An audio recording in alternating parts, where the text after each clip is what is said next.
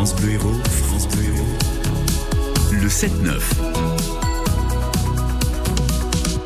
Ce sont les héros de la science avec Guillaume Bagnolini de l'association Co-Science en partenariat avec le CNRS. Bonjour Guillaume. Bonjour Guy. Et bonjour aux hippopotames aujourd'hui. Oui, donc oui. pourquoi?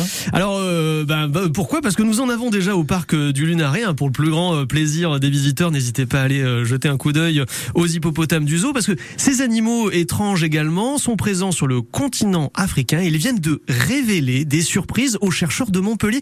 Alors déjà, Guy, première petite question. Dans le règne animal, d'après vous, quel est le plus proche parent de ces drôles d'animaux, les hippopotames Les hippopotames? je, Ouais. je ne sais pas, moi peut-être. Alors non, ça sera pas. Ce, n'est pas vous, Guy. Non, ce sont les cétacés. Ah, les oui, bah cétacés, les baleines, les cachalots, les dauphins euh, sont en effet très très proches dans l'histoire évolutive des hippopotames. Ceci veut dire qu'il y a un ancêtre euh, commun assez récent dans l'histoire euh, du vivant qui a donné par la suite donc les baleines, cachalots, dauphins ainsi que des hippopotames. Voilà. Bon, on aurait pu s'en douter, car même si l'hippopo n'a pas un mode de vie entièrement aquatique comme la baleine, ils ont tous les deux une affinité très importante pour l'eau. Et oui, il lui faut de l'eau. Même si sa peau est épaisse, entre 3 et 4 cm, il n'empêche que son épiderme est très fin et son derme sensible. En plus, ses glandes sudoripares lui font perdre beaucoup d'eau, beaucoup plus que les autres mammifères. Il risque donc vite une insolation, voire une déshydratation totale.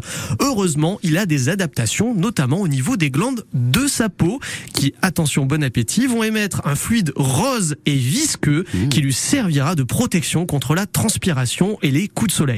En fait, c'est un peu comme un mélange entre un déodorant et de la crème solaire. C'est hyper pratique. Oui. Après, il ne peut pas résister longtemps en dehors du milieu aquatique en pleine canicule.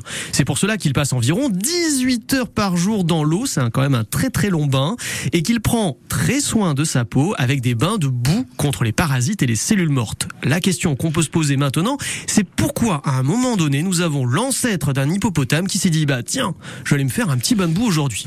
Et donc pourquoi Eh bien, eh bien, parce que les, justement, les chercheurs de Montpellier ont montré qu'ils ont développé un mode de vie amphibie à cause d'une aridité croissante.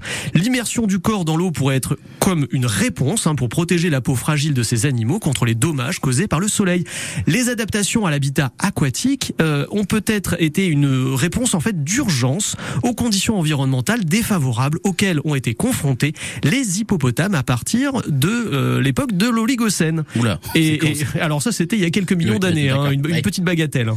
Euh, ces réponses ont donc permis à cette super famille de persister jusqu'à aujourd'hui. C'est pour ça qu'on a des hippopotames à l'heure actuelle en Afrique. Comme quoi, faire des bains de boue régulièrement, bah, ça peut vous permettre de survivre quelques millions d'années. Je vais suivre le conseil. On va tenter.